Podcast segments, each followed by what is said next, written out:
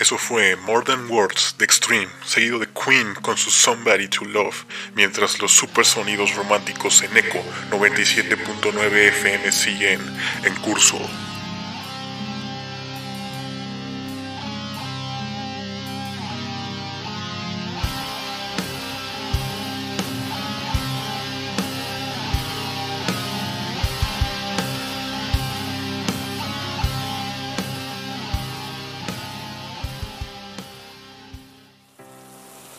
Una tarde lluviosa, terminando una mañana normal de clases universitarias, me dirigí a una cafetería cercana a mi residencia para terminar unas asignaciones académicas que tenía pendientes. Siempre he sido una persona muy reservada e introvertida. Me cuesta bastante entablar relaciones con otras personas y la verdad prefiero vivir en mi mundo, manteniendo mis ideas, sueños, deseos y defectos ocultos en lo mayor posible de los demás. Usualmente me encontrarías encerrada en mi habitación, con mis audífonos puestos a todo volumen, tratando de escapar de mi monótona realidad. Sin embargo, ese día dicha cafetería ofertaba los mejores brownies de la ciudad a mitad de precio, así que aproveché para consumir algunos mientras realizaba mis tareas. Claro, en un rincón del lugar, siempre adentrada en lo mío, únicamente escuchando la música en la radio. Debo decir que soy fan de poner la radio en mi teléfono mientras hago los deberes. Uno de mis mayores pasatiempos, de hecho, es descubrir canciones, géneros y artistas diferentes a los que habitualmente escucho, y sobre todo que vengan de distintos países y diversas culturas. Bueno, ya con mi café y mi orden de brownies conmigo, comencé a sintonizar diferentes estaciones en la radio. Realmente nunca presto atención a los nombres de las mismas, simplemente las escucho mientras mantengo mi mente enfocada en otras cosas. Cambiando de estaciones, me di cuenta que una de ellas no estaba transmitiendo ni canciones, ni anuncios, ni voces, ni nada tal cual dentro de lo común. Solo se escuchaban sonidos extraños, algo así como interferencias, que iban variando de tono e intensidad. Se me hizo extraño, pero no le di mucha importancia, únicamente leí que la estación era Eco 97.9 FM, la cual desconocía por cierto. Después de escuchar por un tiempo dichos sonidos raros, a los cuales no les podía adjudicar una explicación lógica, procedí a cambiar de estación. Esta sí se escuchaba con normalidad, así que simplemente seguí con mis cosas del día. Terminé todas mis actividades y me regresé a mi departamento a descansar. Al día siguiente en la universidad, en un tiempo libre que tenía entre una clase y otra, fui a la biblioteca escolar. Procedía de nuevo a encerrarme en mi mundo delimitado por mis audífonos, sintonizando la radio, aunque en ese momento y en ese lugar la recepción de señal era muy débil. Cambiando de estaciones, me di cuenta que ninguna se podía escuchar, hasta que llegué a la de Eco 97.9 FM.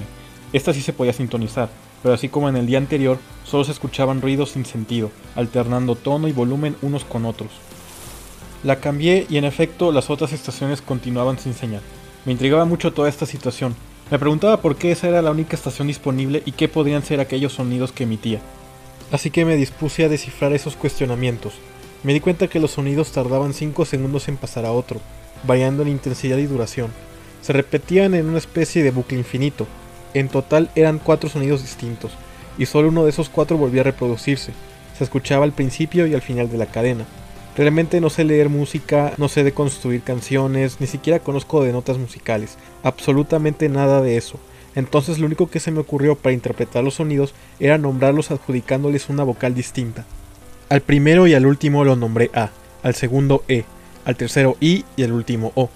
Traté de emular los sonidos en un intento de interpretarlos de mejor manera, por lo que al momento de que estos se reproducían, agarraba lo que encontraba a mi lado, que en este caso eran un lápiz, una pluma, un marcador y una goma de borrar, y los impactaba contra la mesa, emulando la intensidad a la que sonaban con la fuerza con la que yo los golpeaba, y anotando su duración en un cuaderno. Todas las personas que ahí se encontraban me miraban extrañadas, y no me di cuenta hasta que el bibliotecario me indicó, algo enfadado, que debía guardar silencio. Al ver todas esas miradas fijas hacia mí, me llené de vergüenza y salí inmediatamente del lugar. Mientras guardaba mis cosas, escuché que otros nuevos sonidos se emitían desde la estación, así que me apuré a salir y busqué otro lugar tranquilo donde pudiera descifrarlos. Esta vez eran demasiados y algunos parecían mezclarse, es decir, en vez de un solo sonido, parecían dos uno puesto sobre otro al mismo tiempo. También noté que el sonido original que había nombrado como A se repetía en esta nueva cadena. Esta vez quería grabarlos, pero si me salía de la aplicación de la radio y regresaba, temía que ésta ya no emitiera los sonidos o simplemente el teléfono no pudiera receptar señal de nuevo. Así que intenté memorizarlos, describiendo el volumen y la duración, esta no replicándolos, pero sí anotando las características de ellos. Pasé mucho tiempo sentada reclinándome en un árbol tratando de descifrar el nuevo código sonoro, incluso faltando a las clases restantes del día. Tomando en cuenta que el sonido de la A ya lo conocía, lo usé como punto de partida. Antes de que anocheciera por completo y reutilizando los sonidos del primer código, llegué a la siguiente conclusión. En efecto, la cadena de sonidos en realidad representaba un mensaje cifrado. En total fueron 10 sonidos distintos, siguiendo la misma orden una y otra vez, aunque algunos se repetían formando un cierto patrón sucesivo. No solo el sonido A aparecía de nuevo, sino también el E y el I.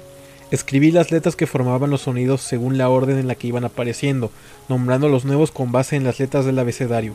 Ya había terminado mi horario de ese día en la universidad, así que me dirigí a mi residencia. Mientras caminaba, trataba de formular una explicación lógica al tema de los sonidos. Es decir, si ellos realmente formaban un mensaje, ¿acaso ese mensaje estará en español? ¿Tendrá un significado real? ¿Quién o qué pudiera estar detrás de todo esto? Intentaba teorizar respuestas racionales a este tipo de cuestionamientos, en el trayecto, la estación había cesado la emisión de los ruidos y ya únicamente se escuchaba distorsión. Llegué al departamento y de inmediato me encerré en mi habitación. Busqué en internet si había una manera de correlacionar sonidos con letras, y esbocé la teoría de que los sonidos pudieran ser en realidad señales codificadas en alfabeto Morse. Escuché algunos ejemplos y la similitud entre los sonidos de la radio y los sonidos en código Morse eran enormes.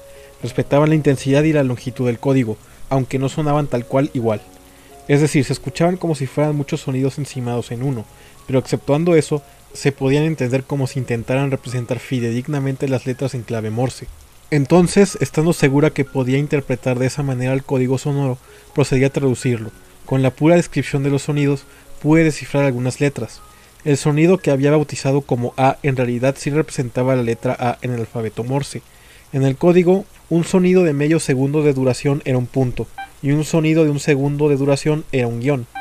Por ejemplo, para la primera letra, en este caso A, se trataba de punto guion solamente.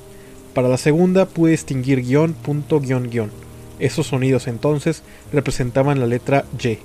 La siguiente era punto, punto, guion, por lo que se trataba de la letra U. No tardé en descifrar que la palabra del primer mensaje era ayuda. Para el siguiente código no todo fue claro porque al parecer una de dos o no anoté bien las características de un par de letras, o el mensaje no estaba escrito correctamente, pero bueno, al final no fue tan complicado descubrir que el mensaje decía hay alguien ahí, así, sin signos de interrogación. Después de descifrar el código, obviamente no sabía qué hacer. No sabía si se trataba de una broma o si en realidad algo o alguien podría estar pidiendo ayuda de esa manera tan extraña. Si fuera un humano, ¿por qué no simplemente la pide con palabras comunes y corrientes? Tal vez quiere jugar al agente secreto o tal vez se siente amenazado, no lo sé. Lo primero que se me ocurrió fue investigar a la estación. Recabando información, me di cuenta que dicha estación se encontraba descontinuada desde hacía un tiempo, pero seguía, entre comillas, en emisión por ciertas disputas legales que aún no habían sido concluidas. Por eso seguía, digamos, al aire, pero sin ningún contenido, porque aún no se decidía quiénes iban a ser los propietarios y qué iban a hacer con ella. Intenté llamar a la estación, pero nadie contestaba. Al parecer sus servicios telefónicos también se encontraban caídos. Estaba por decantarme a ir a sus oficinas el día siguiente para continuar investigando hasta que me encontré con un blog en donde una persona llamada Marco clamaba haber contactado con un extraterrestre a través de la estación 97.9. Él decía que se había comunicado originalmente con ese ser a través de señales en clave Morse. El blog tenía pocas entradas y por consiguiente pocos comentarios, la mayoría de ellos refiriéndose a Marco como un loco, para nada tomando en serio su relato.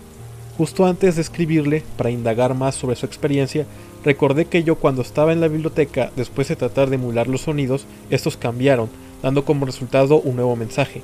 Entonces pensé que si volvía a emitir respuestas, los sonidos regresarían y podría establecer una especie de comunicación con lo que sea que estuviera detrás de todo esto. En el blog de Marco, este decía que para lograr el contacto era necesario conectar un micrófono, así que aproveché para usar el que traían los audífonos de teléfono por defecto, así los podía usar tanto para hablar como para escuchar a la vez. Busqué en internet un piano electrónico virtual y traté de reproducir los sonidos en clave Morse, primero emitiendo el mensaje hay alguien aquí. Para la H, que se representa con cuatro puntos, busqué la tecla que se asemejaba más al tono del código Morse y lo oprimí cuatro veces rápidamente para que emitiera los sonidos cortos. Para la A, que se representa con punto guion, Toqué la tecla rápidamente una sola vez, emulando el sonido del punto, e inmediatamente después la mantuve oprimida por un segundo, para que ésta emitiera el sonido largo, emulando el sonido del guion. y así sucesivamente para las demás letras del mensaje.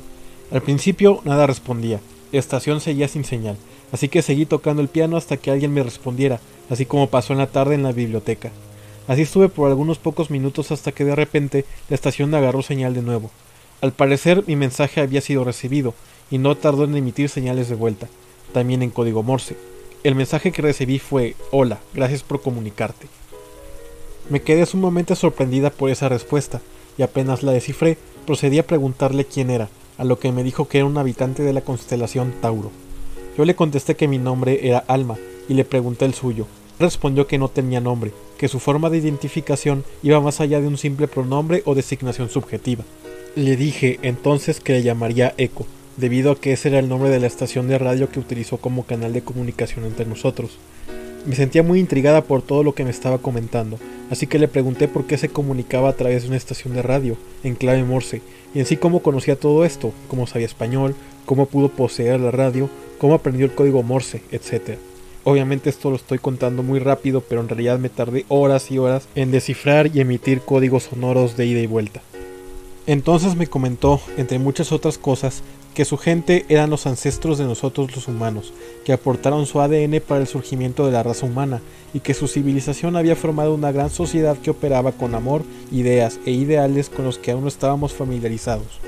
Desde nuestra concepción, ellos han querido comunicarse con nosotros, y lo han logrado a través del tiempo, tanto así que han entendido y descifrado idiomas, costumbres y valores de las diferentes culturas que habitan y habitaron nuestro planeta.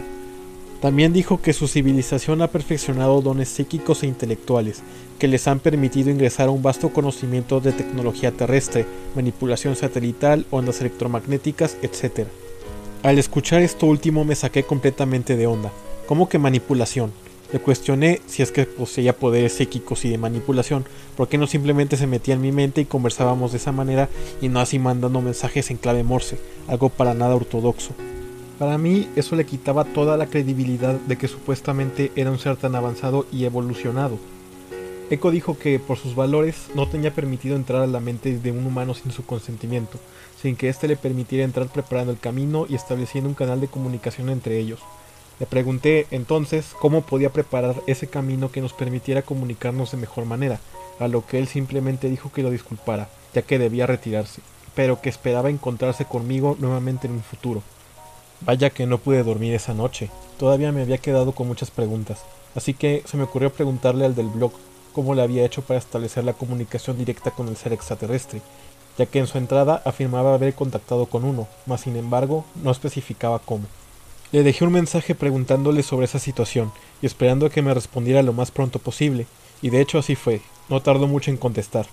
Me mandó un correo de contacto donde él me podía compartir su experiencia y la manera en la que había logrado establecer la comunicación directa. Me comentó que, primero, necesitaba tener buena actitud, es decir, sostener una mente abierta, querer establecer el contacto, creer que se puede, ese tipo de cosas. Segundo, la meditación. Me recomendó el consumo de la ayahuasca, una bebida medicinal de origen sudamericano, la cual procede de una planta que se cree tiene una conexión extraterrestre, llegando a nuestro planeta en cometas y que comenzaron a crecer con el objetivo de crear un puente de comunicación entre nosotros y seres alienígenas. Investigando sobre la ayahuasca, encontré que su infusión se compone de dos ingredientes, la raíz de una planta específica, conocida como yagué o simplemente ayahuasca, y la hoja de una especie completamente diferente llamada chacruna, el ingrediente activo del brebaje preparado es la DMT o dimetiltriptamina. Este es un poderoso químico alucinógeno, lo que hace que muchos científicos consideren la acción de la ayahuasca como un efecto exclusivamente psicodélico, aunque otros investigadores creen que la sustancia, de hecho, puede abrir puertas a otras realidades. Esto, más que asustarme, me llenó de una curiosidad enorme. Marco lo había intentado, pero claro, me advertía que tuviera cuidado, puesto que como cualquier droga o medicina, esta podría conllevar efectos dañinos permanentes si no se tiene moderación ni autocontrol sobre la misma. Recordé que mi compañera de cuarto, Clara, ya me había hablado de los alucinógenos, y de que en un viaje reciente que hizo con sus colegas a Colombia, un chamán les había dado a probar una bebida indígena ancestral. No recordaba cómo me había dicho que se llamaba, pero pensé que definitivamente se podría tratar de la ayahuasca. Ya eran altas horas de la noche, así que decidí no despertarle y comentarle todo esto el día de mañana, por lo que al fin procedí a dormirme. Al día siguiente, Clara me comentó que, en efecto, ella ya había probado la ayahuasca y que sabía de un ayahuasquero que se encontraba en las afueras de la ciudad. Le pregunté si me podía llevar con él y me dijo que sí, solo si prometía que, si la llegaba a probar, tendría cuidado y estaría atenta a los posibles efectos adversos. Le dije que sí, y efectivamente esperamos al fin de semana para ir y probar la ayahuasca. Para no hacer largo el cuento, había llegado el día en que estaba dispuesta a poner en marcha mi plan, para volver a hablar con Echo.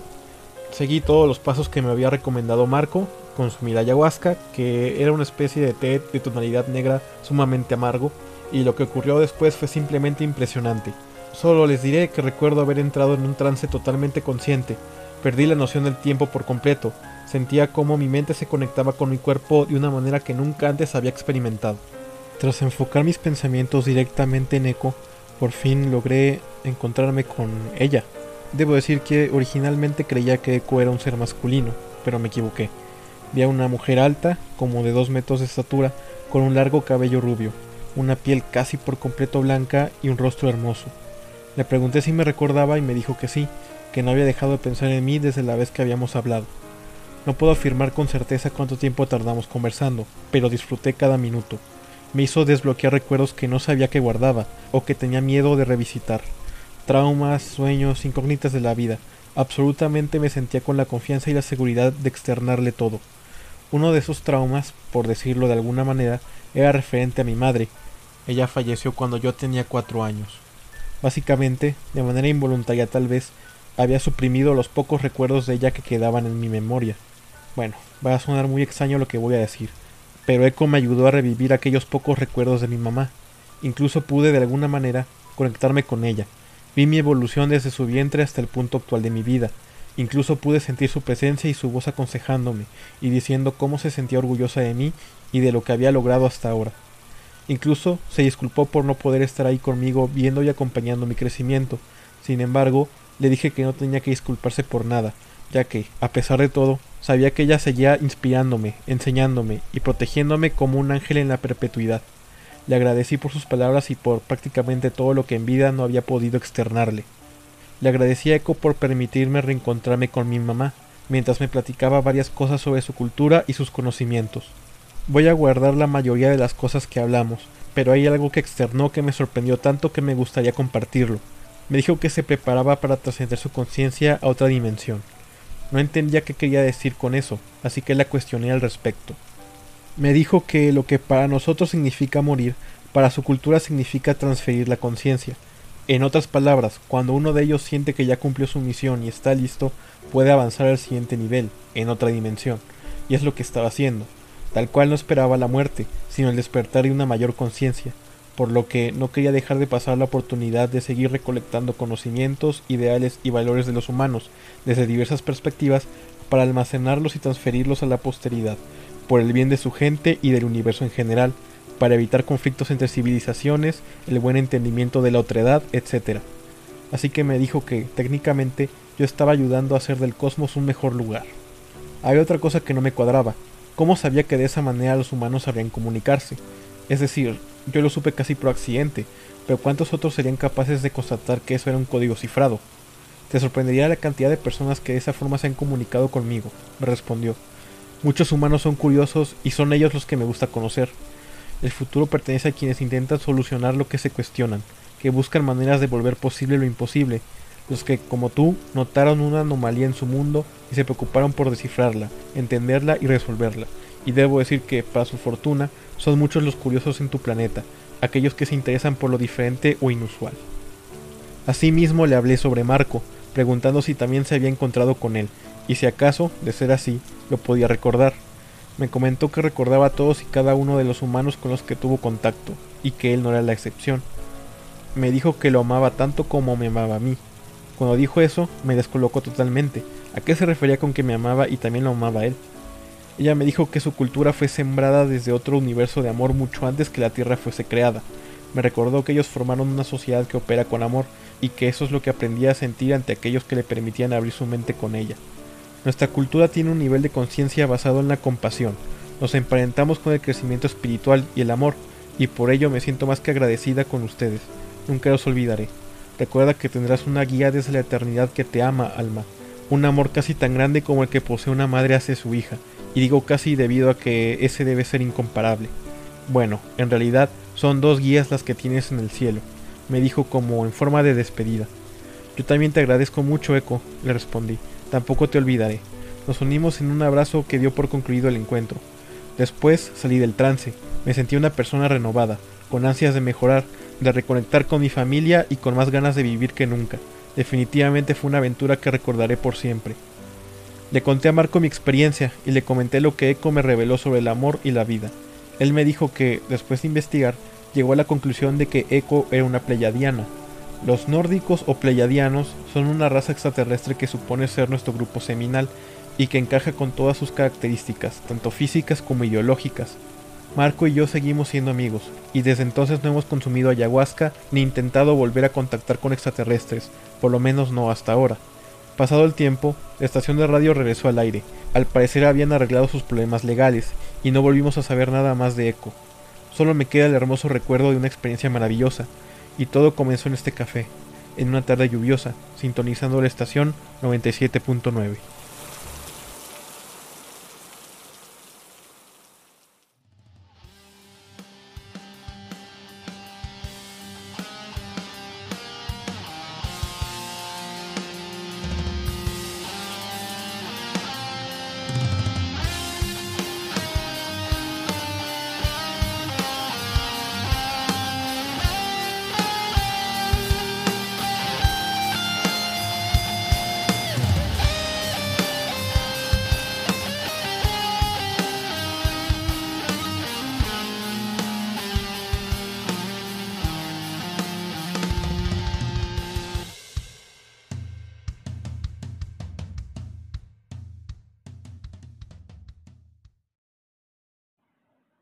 Alma, güey, te acabaste la ayahuasca. Te dije que no tomaras tanto, mía, nomás cómo estás. A ver, te ayudo, ven.